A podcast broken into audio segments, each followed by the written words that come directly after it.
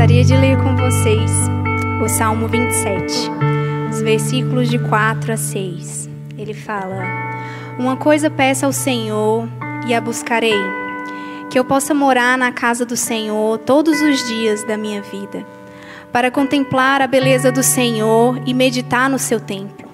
Pois no dia da adversidade, ele me ocultará no seu pavilhão, e no recôndito do seu tabernáculo me acolherá elevar-me-á sobre uma rocha. Agora será exaltada a minha cabeça acima do, dos inimigos que me cercam. No seu tabernáculo oferecerei sacrifício de júbilo, cantarei e salmodiarei ao Senhor. Senhor Jesus, esse, esse salmo, ele traz muitas lições para nós, porque ele mostra a experiência de uma pessoa que apesar das dificuldades que ele estava sofrendo e da perseguição que ele estava sofrendo naquele momento, permaneceu confiando no Senhor. E mesmo que as circunstâncias à volta dele eram difíceis, ele não estabeleceu novas prioridades. A prioridade dele continuou sendo estar na presença do Senhor. Isso era o que Davi mais queria. Esse era o desejo central do coração de Davi permanecer na presença do Senhor. E ele se comprometeu a buscar essa presença todos os dias. Todos os dias da vida dele. Porque ele queria contemplar a glória de Deus. Ele queria meditar nas palavras de Deus. E ele sabia que, mesmo em meio às dificuldades, o lugar de maior segurança, o único lugar que proveria a ele proteção, era a presença de Deus. E esse salmo, ele é muito interessante, porque nos ajuda muito na nossa vida. Davi começa esse salmo com declarando a sua fé confiante em Deus, que Deus é a luz dele, a salvação e fortaleza. E ele tem tanta certeza disso que ele chega a perguntar: "O que temerei? Eu não vou temer nada, porque Deus é minha luz, salvação e fortaleza." E depois, no, cap... no versículo 4, é a passagem que eu li para vocês. Ele demonstra o desejo central do coração dele de estar na presença. E aí, bem no meio, o teor, o tom das declarações dele muda um pouco, porque você percebe que antes ele estava louvando e agora ele passou a clamar. Ele começa uma oração e ele fala para o Senhor o que ele está passando naquele momento. Ele pede para o Senhor para ser ouvido por ele. Ele apresenta a necessidade de proteção, de direção, porque são muitos os que estão à sua volta e ele não sabe o que fazer nem para onde ir. Mas ele ora e ele coloca as necessidades dele daquele momento diante de Deus. E os versículos 13 e 14 que estão no final desse salmo são a maravilha, porque mesmo depois da oração, onde ele apresenta suas necessidades, o versículo 13 fala que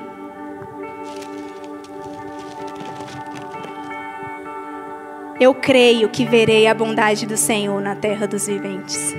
Ele não desanima. Ele continua fazendo a sua confissão de fé, continua colocando a confiança dele em Deus. E ele sabe que apesar de todas essas coisas, ele continuará vendo a bondade do Senhor nessa terra. E por isso, ele espera e descansa. E não é de qualquer forma. Ele tem ânimo, ele tem bom ânimo, ele tem vigor nessa espera. E durante a espera, ele fortifica o coração dele. Então, nós vemos aqui nesse salmo uma pessoa como nós, que alguns dias é mais fácil declarar nossa confiança no Senhor. Mas talvez um dia que você começou bem, alguma coisa acontece no meio do caminho que você já passa a clamar na outra metade do dia. Mas apesar de todas essas coisas, a nossa confiança não pode ser posta em outra coisa. E nós precisamos da certeza no nosso coração de que o que nós precisamos é da presença do Senhor. Isso é vital para nós. Não é só mais uma coisa que nós precisamos. É o que nós realmente precisamos. Porque quando nós entramos na presença do Senhor, nós encontramos tudo o que nós precisamos, até mesmo aquilo que nós queríamos e achávamos que era necessário. O Senhor nos mostra que às vezes nem era, mas é só nele que você consegue perceber isso. Eu gostaria de te encorajar a meditar nesse salmo, a buscar ter essa experiência de realmente ir à presença do Senhor todos os dias, não importa qual seja a sua situação. Receba essa palavra, medite nela e busque durante a sua semana ter experiência com ela. Talvez você já conhecesse esse salmo, mas veja se você tem esse anelo pela busca do Senhor. Se não tiver, ainda há tempo. Volte seu coração ao Senhor e prossiga.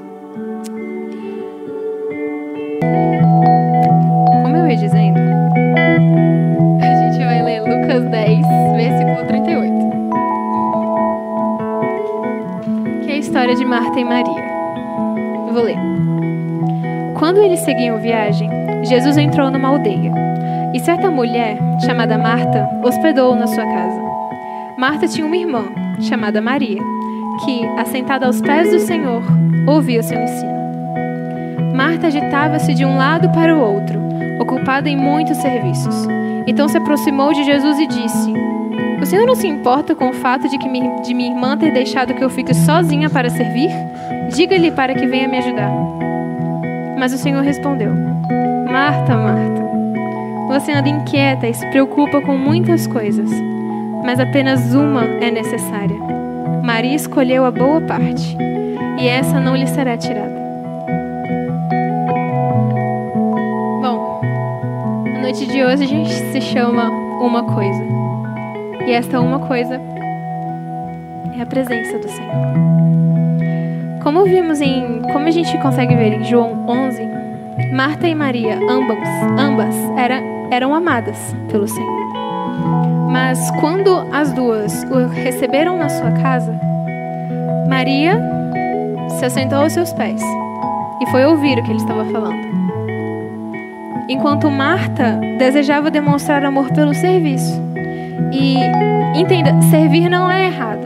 Tanto que um pouco antes, lá em Lucas 9, no versículo 46 ao 48, diz que o maior no reino de Deus é aquele que é o menor entre nós, que é o melhor, que é o menor entre os homens, né? Isso em relação ao servir. Então, aquele que serve mais é aquele maior no reino dos céus. Porque é isso que o Davi sempre ensina pra gente.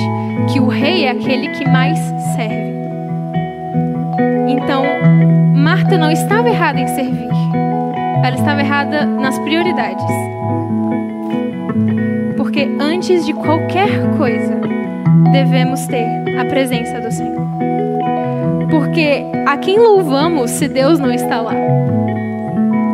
a quem adoramos, a quem contemplamos, para quem a gente olha se não for para o Senhor, se não estivermos diante do Senhor. E enquanto eu estava pensando nisso, me veio, me veio essa pergunta, mas se Deus é onipresente, como é que eu posso sair da presença dele? Bom, não pode, mas pode. A única diferença é o coração. Se o seu coração estiver na presença do Senhor, tudo o que você fizer vai ser na presença do Senhor e será para a glória do Senhor. Onde está o seu coração? O coração de Marta estava no serviço e o coração de Maria estava na presença. Porque Marta se esforçava no versículo 40 diz: Agitava-se de um lado para o outro, ocupada em muitos afazeres. E assim, se a gente parar para pensar, as duas irmãs elas moravam juntas, então tinham fazeres domésticos ah, normais. Todos os dias nós temos isso. Só que o coração de Maria mudou quando Jesus chegou na casa dela. Ela largou tudo, ela largou tudo e foi ficar diante do Senhor. Foi contemplar a sua face e ouvir os seus ensinamentos. Nesse dia, as duas não estavam servindo em casa. E a gente consegue ver a diferença que é quando nós estamos na presença e quando nós estamos fora dela. Porque a presença, ela nos traz segurança. Na presença, nós não respondemos por nós mesmos, Jesus responde por nós. Na presença, nós contemplamos. Na presença nós aprendemos, nós adoramos, então nós nos tornamos iguais a Jesus. Na presença nós somos conformados a Ele. Na presença Ele provê tudo aquilo que nós precisamos. E fora da presença tem esforço, tem inquietude. Os olhos não conseguem contemplar a face do Senhor. A atenção fica dividida, então nós ficamos agitados. Nós ficamos insatisfeitos. E se a gente parar para pensar de novo, bom, se Deus é onipresente, qualquer lugar que eu estiver, qualquer coisa que eu estiver fazendo, se eu tiver a minha mente e o meu coração devotos ao Senhor, Ele também estará lá. E Ele também fará aquilo comigo. Então, sim, Ele é onipresente. E você precisa ter isso em mente, você precisa ter isso no seu coração. Porque só uma coisa é necessária. De tudo que você fizer, só uma coisa é necessária. E assim como Maria, escolha a boa parte. E isso não lhe será tirado. Concluir, a gente vai lá no Salmos 84.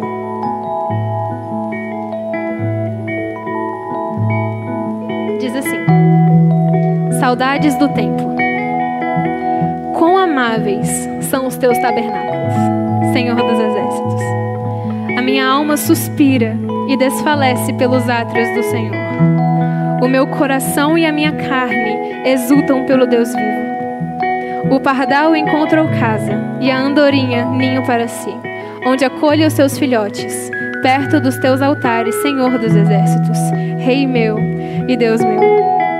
Bem-aventurados os que habitam em tua casa, louvam-te perpetuamente. Bem-aventurado é aquele cuja força está em ti, em cujo coração se encontram os caminhos aplanados. Quando passa pelo vale árido, faz dele um manancial. De bênçãos o cobre a primeira chuva. Cara, isso é lindo demais, né? Isso é lindo demais. E no versículo 10 diz assim: Pois um dia nos teus átrios vale mais que mil. Prefiro estar à porta da casa do meu Deus a permanecer nas tendas da perversidade. Note, porta e permanecer na tenda. Porque o Senhor Deus é sol e escudo, o Senhor da graça e glória. Não recusa nenhum bem aos que andam retamente. Ó Senhor dos exércitos, feliz é aquele que em ti confia.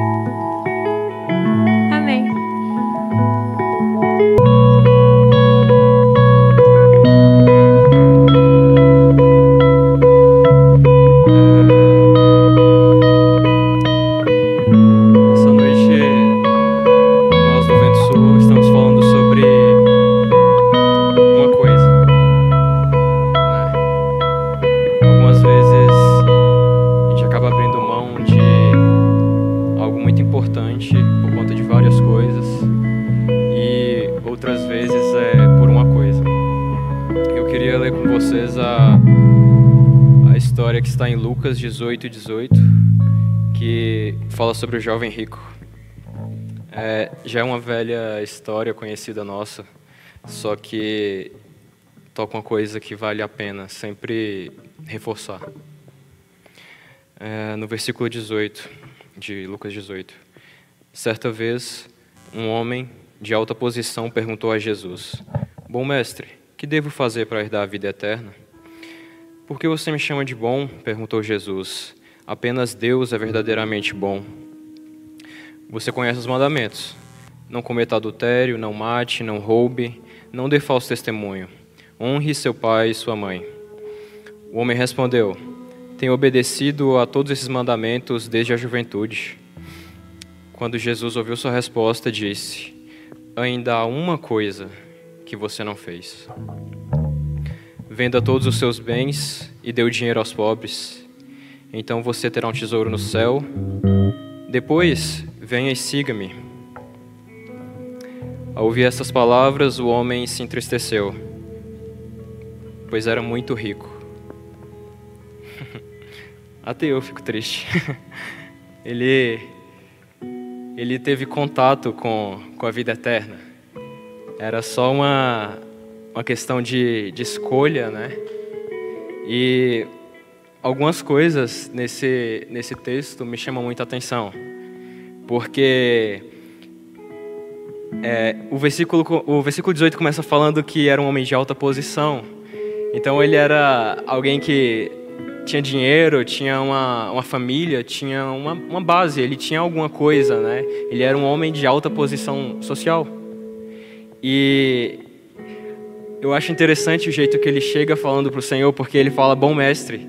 E parece que é uma, aquela educação com elogio, mas o Senhor ele tem um, ele tem um caráter muito, muito firme, muito sólido, e você não consegue comprar ele com elogios. Ele já já está bem. Você não precisa elogiar ele achando que ele vai abrir mão de alguma coisa e você vai, vai ganhar salvação levando essa outra coisa como uma carga. E eu queria ler também João 17, 3.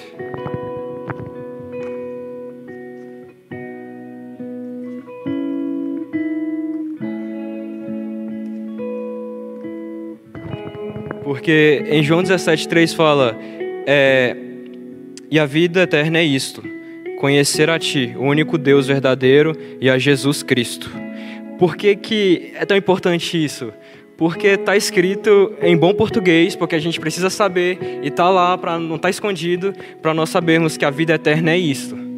Mas para esse jovem, para esse jovem rico, ele queria a vida eterna e ele queria alguma coisa a mais. Ele queria levar outras coisas além disso, né? E apesar dele fazer boas coisas, e geralmente nós fazemos boas coisas, essas boas coisas elas não nos salvam. Quando ele fala tem obedecido todos os mandamentos desde a juventude, é como se ele falasse desde que eu me entendo por gente, desde que desde que eu aprendi o que é certo e errado, eu venho fazendo isso. Só que se você não estiver na presença do Senhor, isso não vai adiantar de nada.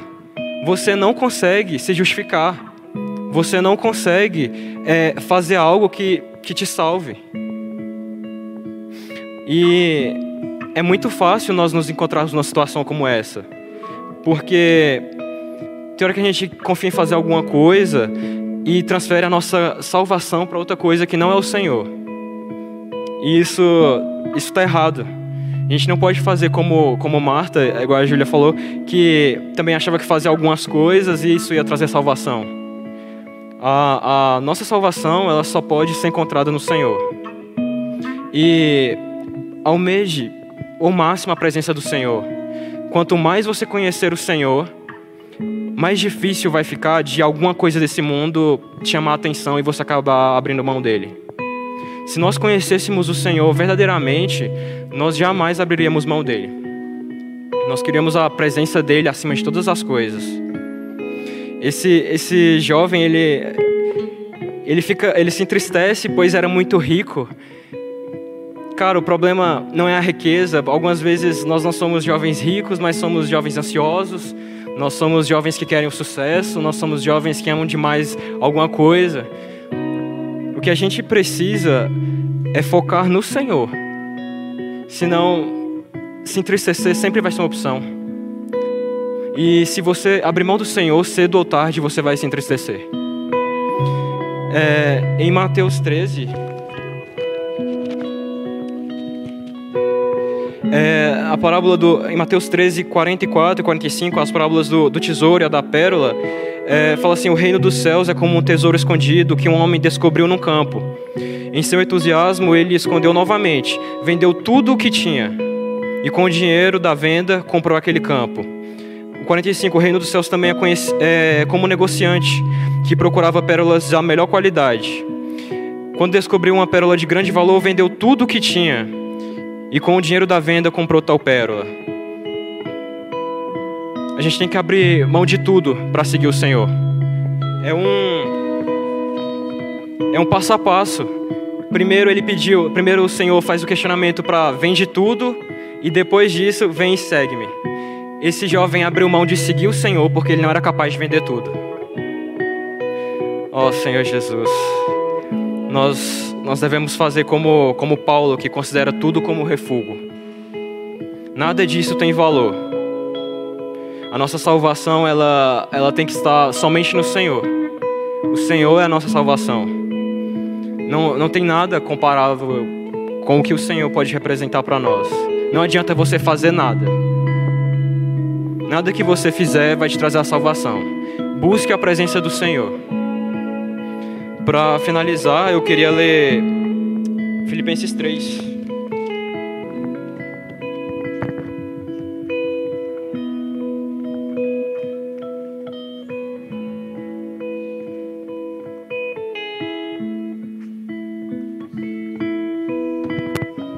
Filipenses 3:8.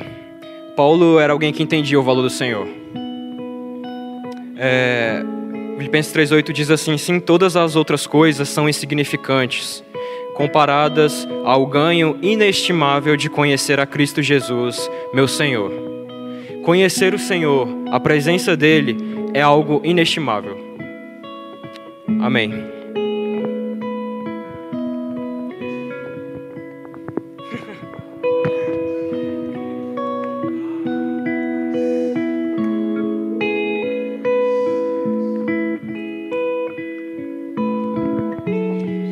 Senhor Jesus, sim, todas as outras coisas são insignificantes, comparadas ao ganho inestimável.